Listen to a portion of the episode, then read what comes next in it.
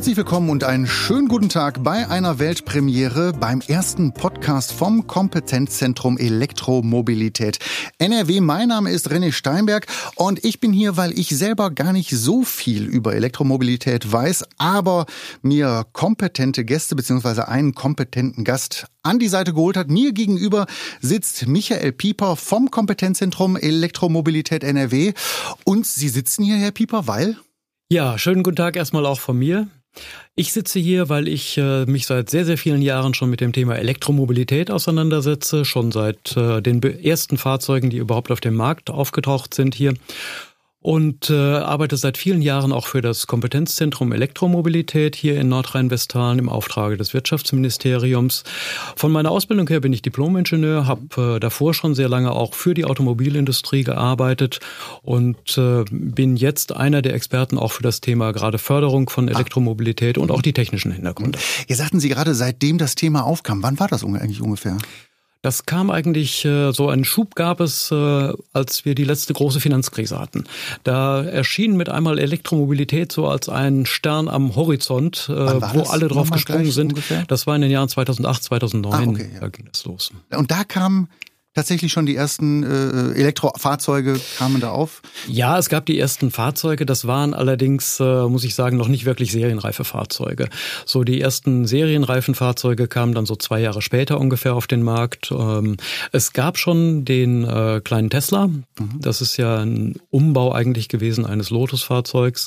Und äh, da folgten dann danach langsam eben auch andere Hersteller, die dann auch mit äh, tatsächlichen Serienfahrzeugen dann äh, ungefähr zwei Jahre später auf den Markt gekommen sind. Weil aus meiner eigenen Erinnerung würde ich sagen, ach, es ist war also relativ flott innerhalb der letzten vier, fünf Jahre äh, kam das Thema auf äh, und lief dann ja eben auch parallel mit dem Thema Klima.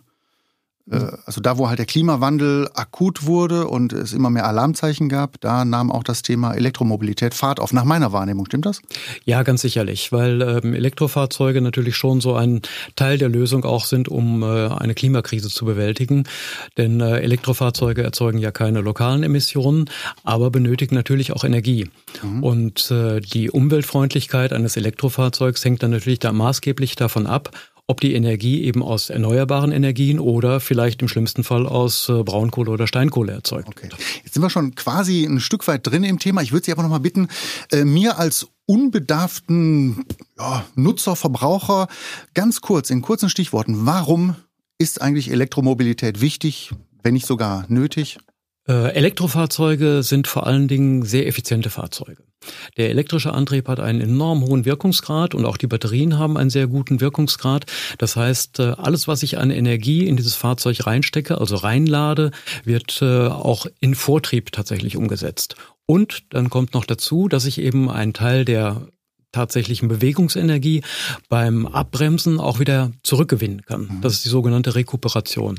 Und äh, so arbeitet der Gesamtantrieb eben mit einem Wirkungsgrad, der ungefähr bei äh, gut 90 Prozent ungefähr liegt. Wo ist da der Unterschied zum normalen Verbrennungsmotor, zum normalen Auto? Da ist es anders?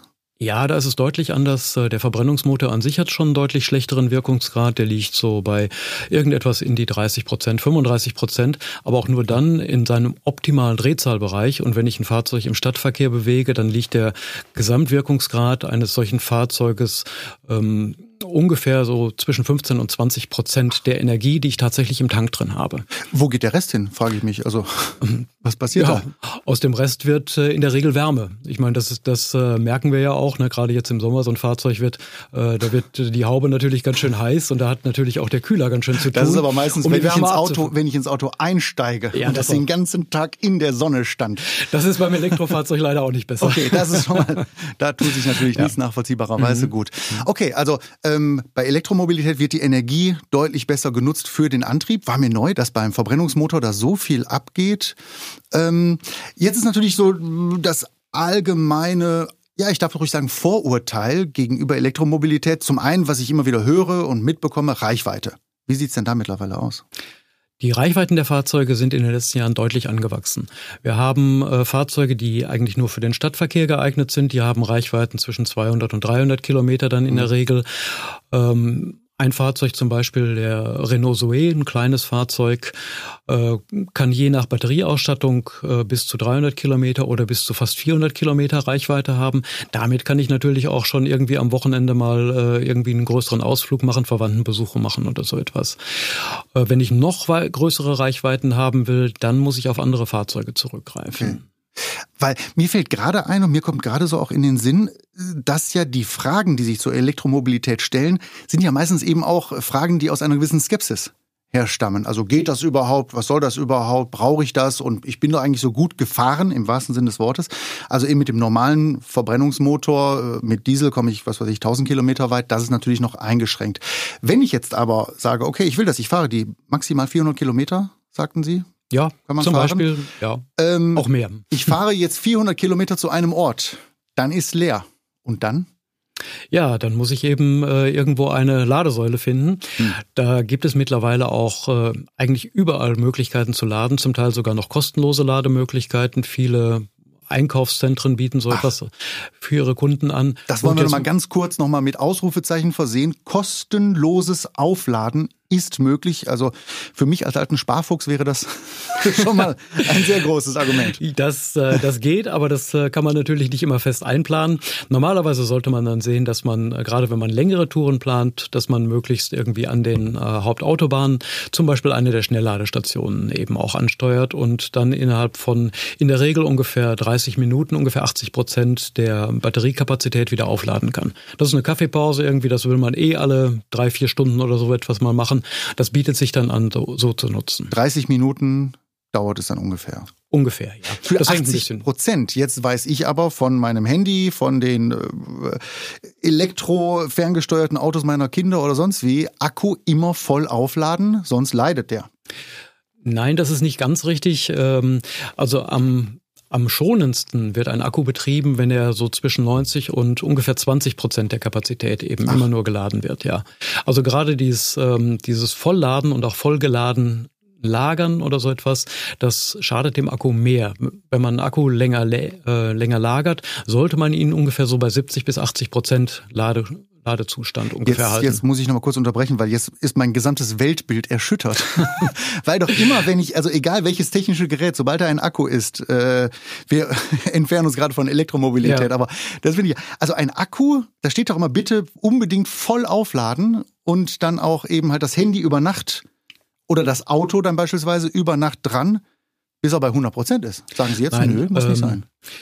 Es steht, steht immer bei allen Geräten dabei, ja. immer voll aufladen, zumindest einmal voll aufladen. Dass der Akku einmal voll geladen wird, weil er in der Regel eben mit 60 bis 70 Prozent der äh, Batteriekapazität geladen eben ausgeliefert wird. Das ist eben die optimale Lager Kapazität oder Lagerleistung, die dann, mhm. äh, die dann noch vorhanden ist. Es sollte auf jeden Fall dann einmal voll aufgeladen werden und wenn ich ihn entlade, sollte ich auch nicht unbedingt bis auf 0% runterladen. Auch das tut dem Akku nicht gut. Also am schonendsten ist es, wenn man ihn halt so zwischen 10 und 90 Prozent oder 20 und 80 Prozent immer, immer bewegt. Dann kann ich natürlich nicht die volle Kapazität nutzen, das ist auch klar, aber häufig brauche ich das eben auch nicht. Und dann kann ich äh, das eben auch so einrichten, dass ich den Akku eben schone. Kann man sagen, für den normalen Endverbraucher ist ein Elektrofahrzeug größtenteils für Stadtverkehr von Vorteil oder geeignet? Nein, also nicht nur für den Stadtverkehr, sondern eigentlich für, für alle, die äh, regelmäßig irgendwelche Strecken oder die gleichen Strecken zurücklegen. Ganz besonders gut geeignet eben für Berufspendler. Äh, die meisten Berufspendler legen irgendwas zwischen 20 und vielleicht 50 bis zu 100 Kilometern oder so etwas am Tag zurück. Und selbst wenn es 150 oder 200 Kilometer wären, die derzeitigen Reichweiten der Fahrzeuge sind dafür auf jeden Fall ausreichend. Okay. Jetzt hatten Sie gerade gesagt, ähm, Aufladen, die Aufladestation muss man kennen. Die sind sicherlich noch nicht so weit verbreitet wie jetzt äh, Tankstellen. Ähm, die muss man kennen. Es gibt, ich habe es mir gemerkt, äh, wo man auch umsonst aufladen kann. Mhm. Da spart man. Wie viel zahlt man ungefähr für einen vollen Akku in dem Fall? Ähm, das hängt sehr davon ab, äh, bei welchem äh, Vertragspartner, Vertragspartner man auflädt. Ähm, fast alle großen Energieversorger bieten entsprechende Verträge eben an. Und da sind die Tarife sehr unterschiedlich. Das bewegt sich äh, von 30 Cent pro Kilowattstunde bis 50 äh, Cent pro Kilowattstunde. Wenn ich schnell laden will und wenn ich, äh, ich sag mal, ohne dass ich eine Vertragsbindung habe, irgendwo schnell laden will, dann kann der Preis auch schon mal deutlich höher sein. Dann kann das auch schon mal sein, dass ich so um die 80 Cent, vielleicht sogar 90 Cent pro Kilowattstunde bezahlen muss. Und ähm, die Fahrzeuge haben in der Regel jetzt Batterie, Batterien mit Kapazitäten zwischen 40 und bis zu 80 Kilowattstunden. Großer Tesla bis zu 100 Kilowattstunden Kapazität. Das heißt, äh, wenn ich im ungünstigsten Fall einen großen Tesla an der Schnellladestation für 90 Cent pro Kilowattstunde laden will, dann zahle ich dafür auch 90 Euro, wenn hm. ich den komplett laden möchte. Zahle ich an meinem äh, Verbrennungsmotor auch ähnlich? Also oder ja. komme ich da günstiger weg? Also wenn man es jetzt runterrechnet auf die 400 Kilometer, auf die 100 Kilometer, im ungünstigsten Fall ist es im ungünstigsten Fall kann es tatsächlich so sein, dass auch äh, der Elektroantrieb nicht wirklich billiger ist im Betrieb. Äh, normalerweise eben schon. Wenn ich zu Hause lade, dann habe ich in der Regel einen Stromtarif, wo ich ungefähr um die 30 Cent pro Kilowattstunde bezahle. Wow, das sind Unterschiede dann lohnt es natürlich schon und äh, die Verbräuche von den Fahrzeugen liegen so ungefähr zwischen 15 Kilowattstunden und maximal 20 Kilowattstunden ungefähr pro 100 Kilometer. Das heißt, wenn ich jetzt eben zu Hause auflade mit den 30 Cent, dann komme ich auf einen guten Schnitt beziehungsweise ja. sogar auf einen besseren Schnitt als dann beim bin ich auf jeden Fall, dann bin ich auf jeden Fall günstiger als mit einem konventionellen Verbrennungsantrieb. Und ähm, dann muss ich eben sehen, wo ich sonst noch aufladen kann. Wer zu Hause nicht laden kann und äh, aber Berufspendler ist, kann vielleicht bei seinem Arbeitgeber laden. Auch da gibt es die Möglichkeit, der Arbeitgeber kann für seine Mitarbeiter äh, das Laden kostenlos anbieten. Das ist ähm, kein geldwerter Vorteil. Das heißt, das muss auch nicht nachher noch vom äh, Arbeitnehmer wieder versteuert werden, sondern das ist quasi so ein kleines Geschenk, was ihm der Arbeitgeber dort machen kann, ohne dass das versteuert werden muss. Das heißt, wenn Sie gerade sagten, bei dem Tesla, äh, der bis zu 100, also 90 Euro, die ich da loswerde, wo einige vielleicht sich zurückgelehnt haben und gesagt haben, ja, siehste, das ist ja doch ganz schön teuer. So, jetzt machen wir mal die äh, Retourkutsche oder die Kehrtwende und sagen, wenn man es aber einigermaßen richtig anstellt, da kann man dann einen richtigen Fitch machen. Ja klar, also dann äh, liege ich gegenüber einem kleinen Diesel oder sowas ungefähr bei einer Hälfte der Betriebs bei der Hälfte der Betriebskosten. Und wenn ich dann die äh, Konstrukte habe ich auch schon gesehen, also die äh, Steckdose zu Hause, das Auto wird zu Hause aufgeladen, gleichzeitig noch mit einer Photovoltaikanlage, die ich natürlich einmal investieren muss, aber dann mhm. läuft der Sonnenstrom direkt ins Auto hinein. Da spare ich doch. Sie merken, ich will sparen. Das, das wäre gucken, natürlich, das wäre eine tolle Lösung. Das, äh, das funktioniert natürlich nur dann, wenn der Strom eben gerade dann auch erzeugt wird, wenn er gebraucht wird. Ah. In der Regel ist halt so, dass das Fahrzeug tagsüber unterwegs ist und dann abends äh, ah. wieder an die Steckdose angeschlossen okay. werden soll, an die Ladestation und dann ist die Sonne untergegangen. Ah, okay. Dem kann man natürlich beikommen, wenn ich einen stationären Speicher, also sprich eine Batterie zum Beispiel auch für die Hausversorgung mit einbaue. Okay. Dann kann ich natürlich darüber wieder laden. Das ist natürlich wieder eine zusätzliche Investition, aber das Land NRW fördert das auch. Das mhm. heißt, mhm. Es gibt dann zum einen, äh, gibt es die Möglichkeit natürlich auch Solaranlagen, PV-Anlagen sich fördern zu lassen. Zum anderen gibt es die Möglichkeit, äh, Batteriespeicher, eine Förderung dafür in, äh, in Anspruch zu nehmen. Und wenn ich äh, die Ladeinfrastruktur, also eine Wallbox zum Beispiel installiere, dann äh, zahlt das Land Nordrhein-Westfalen schon mal die Hälfte der Kosten auf Antrag. Danach wollte ich gerade fragen. Also wie viel auf Antrag nochmal. Und es gibt nochmal eine zusätzliche Prämie, wenn ich gleichzeitig eine PV-Anlage installiere und diese PV-Anlage eben eben hauptsächlich für diese Wallbox. Eine PV-Anlage ist was? Eine Photovoltaikanlage. Ah, okay. okay. Mhm. Wo wir gerade bei dem Geld sind, ähm, auch Anschaffungspreise, gibt es da auch Förderungen für das Fahrzeug selber? Ja, es gibt äh, die äh, bekannte Umweltprämie des Bundes, die wird über die BAFA ausgezahlt. Ähm, das wird normalerweise nach dem Kauf des Fahrzeugs beantragt. Ähm, das setzt sich zusammen aus zwei Teilen. Ein Teil wird vom Hersteller gewährt und der andere Teil wird eben vom Bund gewährt. In Höhe von? In Höhe von. Äh, wir haben jetzt ähm, mittlerweile äh, vom Bund eine Prämie von bis zu 5000 5000 Euro und äh, vom Hersteller sind es mittlerweile 3000 Euro. Und wo wir jetzt gerade bei den Kosten sind, also es gibt die gerade schon genannten bekannten Nobelkarossen, mhm. aber jetzt das ganz normale, sagen wir ruhig Stadtpendlerauto, ja. äh, nicht allzu klein, da gibt es ja eben auch sehr, sehr, sehr kleine, leichte Dinge, aber so ein ganz normales, kleines Auto, mit dem ich dann auch die 50 Kilometer zur Arbeit fahren kann, kostet ungefähr? Ähm, ab ungefähr 25 bis 30.000 Euro kann ich, äh, kann ich rechnen. Das hängt ein bisschen davon ab. Äh, einige Hersteller bieten unterschiedliche Modelle an, was die Finanzierung angeht. Ähm, die französischen Hersteller äh, machen gerne so Modelle, dass man das Fahrzeug kauft und die Batterie dazu mietet oder liest. Mhm. Dann kommen nochmal monatliche Kosten dazu. Dafür ist der Anschaffungspreis dann etwas niedriger. Äh, andere Hersteller sagen, verkaufen eben das komplette Fahrzeug inklusive der Batterie. Und äh, da ist dann der Anschaffungspreis etwas höher. Dann fangen wir so ungefähr bei 30.000 Euro an. Okay, also mal das Doppelte ungefähr, was ein Kleinwagen mit Verbrennungsmotor kostet. Dem dicken C ja, ungefähr. Ganz ungefähr. Ungefähr muss ich, muss ich, ungefähr muss ich das rechnen, aber es wird eben auch äh, eine entsprechende Förderung gewährt mhm. und äh, es kommt eben nicht nur die Umweltprämie zum Tragen, sondern eben auch nochmal eine Steuervergünstigung. Es wird keine mhm. Kfz-Steuer für ungefähr zehn, für nicht ungefähr, sondern für genau zehn Jahre erhoben und das ist auch schon eine erhebliche Einsparung. Hinzu kommen dann eben noch die Einsparungen bei geringeren Betriebskosten, eben auch was Wartung und Instandhaltung ah, angeht. Das darf man auch nicht vergessen. Das heißt, also äh, zehn Jahre, sagten Sie, so lange hält dann eben auch Auto, Batterie, komme ich auf jeden Fall ähm, weit ja. mit? Also das Fahrzeug hält sicherlich zehn Jahre lang, also die Fahrzeugtechnik, ähm, was das Fahrwerk, was Innenausstattung angeht, unterscheidet sich ja nicht von den konventionellen Fahrzeugen. Der Antrieb, der Elektroantrieb hält definitiv auch so lange, der hält auch in der Regel viel länger. Wir haben mhm. auch schon Beispiele von Teslas, die bis zu einer Million Kilometer gelaufen haben. Wow. Und ähm, die Frage ist eben immer die Batterie. Da sind die meisten ähm, immer noch sehr skeptisch, weil, weil wir das kennen eben vom Handy und vom, vom Laptop. Ja. Nach drei Jahren wird das irgendwie ja. alles ein bisschen eng. Ähm, die meisten Hersteller geben mittlerweile Garantien auf sieben bis acht Jahre und um die 200.000 Kilometer Laufleistung.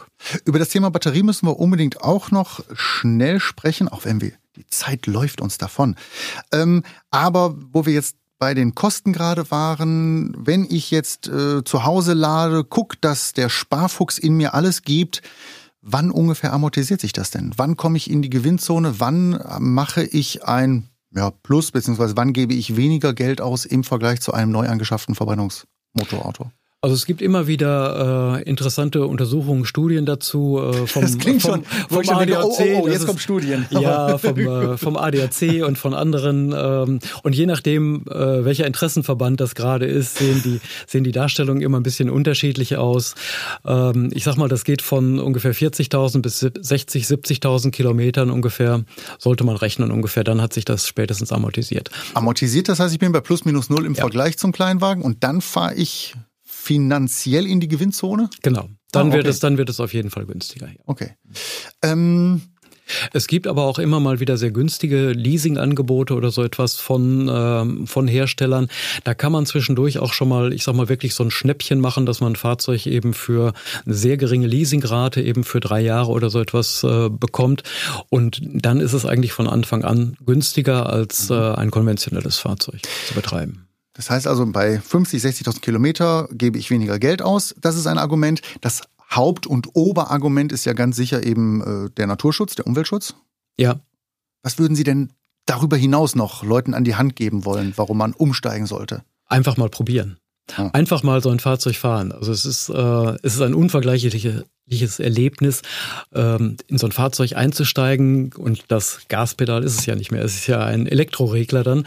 Äh, Klingt jetzt erstmal nicht so reizvoll, und, und das, einmal und richtig das, drauf treten und Gas geben. Das ist ja, ja nicht der Fall. Aber das, das, äh, das Fahrzeug beschleunigt eben ansatzlos eben bis zur Höchstgeschwindigkeit durch und immer mit, mit gleichem Moment. Es gibt kein Rucken oder Schalten irgendwie etwas und äh, eben auch keine ja, brachiale Geräuschkulisse dabei. Das werden einige vielleicht vermissen, weil das für uns eben ja. gewohn gewohnheitsmäßig dazugehört. Aber es ist ein ganz feines, ganz anderes Erlebnis. Und die Beschleunigungswerte eines solches Fahr solchen Fahrzeugs sind schon ganz enorm. Ähm, die Zeit läuft uns davon noch ganz kurz, weil ja eben, darüber müssen wir sprechen, habe ich gerade schon gesagt, eins der wichtigsten ja, Argumente, auch der Gegner und was immer wieder genannt wird, ist das, ist diese Geschichte mit der Batterie ähm, wo sie herkommt, was da drin ist, das, wo immer gesagt wird, äh, Umweltschutz äh, schön und gut, aber da sind ja Dinge drin verbaut in dieser Batterie, die nicht gut sind und man weiß auch nicht, wohin damit. Kurz zusammengefasst, was sagen Sie diesen Leuten? Ja, ähm, das stimmt zum Teil. Wir haben natürlich äh, immer noch Stoffe drin. In den meisten Batterien wird immer noch Kobalt eingesetzt. Kobalt wird in Zentralafrika unter sehr fragwürdigen Bedingungen abgebaut. Ähm, auch das Lithium, auch der Abbau des Lithiums äh, ist nicht überall wirklich umweltfreundlich. Das müssen wir auch ganz klar sehen. Noch nicht umweltfreundlich, sage ich da. Wir haben es da jetzt mit einer sehr jungen Industrie eben auch zu tun und äh, da ist eben auch noch sehr, sehr viel eben was Entwicklung, der Entwicklung bedarf in den nächsten Jahren. Hinzu kommt eben auch, dass die Produktion, die ähm, für viele Batterien oder gerade die Batterien, die wir im Consumer-Bereich kennen, meistens in China liegt, ähm, dass wir dort die Produktionsbedingungen, ich sag mal, nicht so ganz genau einschätzen können, was auch den CO2-Ausstoß angeht, was so, die Herkunft auch des elektrischen Stroms für die Produktion angeht. Ähm, da kennen wir die Be Bedingungen nicht ganz genau. Wenn wir das Ganze hier nach Europa verlagern, wenn wir hier in Europa produzieren und äh, den Strom zum Beispiel, der eingesetzt wird, um zum Beispiel die Batterien zu formatieren, da wird nochmal sehr, sehr viel Energie eben auch reingesteckt. Mhm. Wenn wir den natürlich hauptsächlich aus regenerativen Energien beziehen, dann wird natürlich die Bilanz, auch so ein CO2-Footprint der Batterie, sehr viel günstiger, als das derzeit vielleicht der Fall ist, wenn ich das irgendwo in der Nähe eines Kohlekraftwerks in China mache. Aber Sie sagen wenn. Also ja. das ist noch nicht der Fall. Und wenn ich jetzt sage, ich will aber gerne jetzt ein Auto haben, aber äh, da habe ich ein ungutes Gefühl. Man kennt das ja auch bei Social Media, dann eben kursieren dann diese Bilder von äh, Kindern unter schlimmen Bedingungen in irgendwelchen Erdlöchern. Ob das jetzt stimmt oder nicht, weiß ich nicht, aber es ist ja eine, eine Bildlichkeit, die sich dann einbrennt. Wenn ich sage, genau das will ich nicht, kann ich das lenken? Kann ich das steuern? Kann ich das entscheiden? Im Moment ähm, sind die äh, amerikanischen Hersteller, die koreanischen Hersteller jedenfalls diejenigen, die deutlich mehr darauf achten, dass umweltfreundlich und unter menschenwürdigen Bedingungen eben auch produziert wird.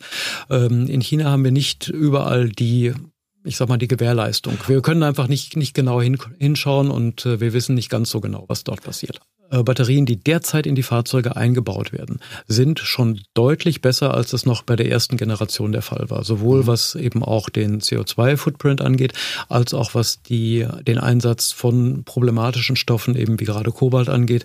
Das ist mittlerweile bei der aktuellen Generation auf ungefähr 20 Prozent bei den Elektrodenmaterialien reduziert und wird weiter reduziert. Die ersten Hersteller haben schon komplett umgestellt auf ganz kobaltfreie Batterien. Ah. Und äh, dieser Trend geht weiter. Nicht nur, weil die, weil die äh, Batterien umweltfreundlicher werden sollen und die Produktionsbedingungen eben menschengerechter sein sollten, sondern eben auch, weil es ein Kostenfaktor ist.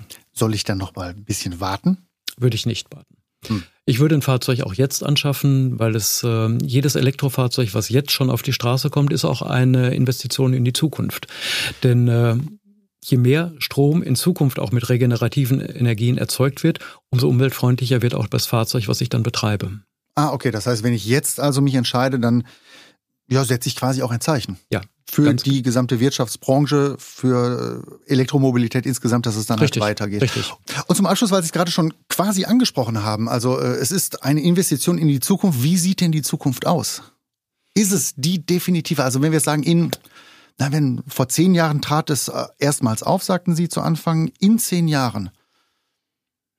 In zehn Jahren werden wir einen deutlich höheren Anteil haben. Also in meinen Augen, wer, wer sich äh, jemals in einem Elektrofahrzeug bewegt hat und wer vielleicht auch mal sich die Technik angeschaut hat, die dahinter steckt, hm. ähm, der kommt eigentlich gar nicht um den Schluss umhin. Äh, die Zukunft ist elektrisch, was die Bewegung angeht, was unsere Mobilität angeht. Ähm, das wird sicherlich im Güterverkehr wird das noch ein bisschen länger dauern. Langstrecken-LKWs sind noch schwer mit Batterien auszurüsten. Da werden wir vielleicht andere Lösungen bekommen. Aber was den Pkw-Bereich angeht, wenn ich ähm, als ich als Ingenieur, wenn ich einfach mal, ich sag mal in den Antrieb eines äh, SUVs mir das anschaue, modernes SUV und den Verbrennungsmotor mir anschaue, wie viele bewegliche Teile dort drin sind und was dort alles an Aggregaten drumherum ist, um das Fahrzeug einigermaßen zuverlässig und umweltfreundlich zu machen. Mhm. Da bin ich mit meiner Weisheit längst am Ende. Ich kann mhm. schon längst nicht mehr alle Teile und alle Aggregate wirklich zuordnen und ich habe das mal gelernt. Was ja jeder Schrauber und, auch sagt, früher habe ich noch mit den Schlüssel dagegen gekloppt, heute brauche ich Laptop. Das, das, das, ist, das ist mittlerweile sehr, sehr komplex geworden. Das, das ist ein Wunderwerk der Technik, muss man wirklich sagen. Und wenn ich das vergleiche jetzt mit einem Elektroantrieb, wo ich nur noch ein einziges bewegtes Teil im Elektromotor habe. Mhm. Das ist der Rotor. Und dann habe ich bestenfalls ein Zweigang-Untersetzungsgetriebe. Und das ist alles, was ich an beweglichen Teilen noch da habe. Da wird schon klar, das ist viel weniger komplex, das ist viel einfacher aufzubauen und das ist auch viel variabler, viel flexibler, was überhaupt die Gestaltung des gesamten Fahrzeugs, des Antriebs und auch des Personen- und äh, des Nutzlastraumes dann angeht. Ja. Das heißt, äh, da habe ich ganz neue Freiräume, die ich im Moment äh, noch gar nicht wirklich nutze. Und liebe Hörer des ersten Podcasts vom Kompetenzzentrum Elektromobilität NRW, was Sie jetzt leider nicht sehen können als Zuhörer, ist, dass der Michael Pieper jetzt gerade ein richtiges Glänzen in den Augen hatte. Also gesagt hat, Sie müssten das einfach mal fahren. Also Sie sind auch richtig selber begeistert und enthusiastisch dabei. Ja, also ich finde find Elektromobilität klasse. Ich finde gerade eben die äh, Fahrzeuge, die, äh, ich sag mal, etwas mehr Leistung haben, das macht einfach unglaublich viel Spaß, eben auch an der Ampel einfach mal ganz schnell, schnell Den Porsche stehen zu lassen. Im Porsche sicherlich auch stehen zu lassen, okay. auch mit, mit relativ wenig Leistung. Das ist äh, absolut verblüffend, was man damit erreichen kann. Und man muss nicht, nicht so ein ganz schlechtes Gewissen haben, weil ein Teil der Energie eben auch wieder zurückgewonnen werden kann äh, in Form von Rekuperation. Macht neugierig und ich gehe mal ganz stark davon aus, dass wir diverse Leute jetzt äh, mindestens neugierig gemacht haben. Ich sage noch einmal recht herzlichen Dank, Michael Pieper vom Kompetenzzentrum Elektromobilität NRW. Mein Name ist René Steinberg. Vielen Dank fürs Zuhören und bis zum nächsten Mal. Dankeschön, Herr Pieper. Vielen Dank, Herr Steinberg. Falls Sie jetzt noch weitere Fragen haben oder weitere Infos benötigen, all das gibt es gebündelt auf elektromobilität.nrw.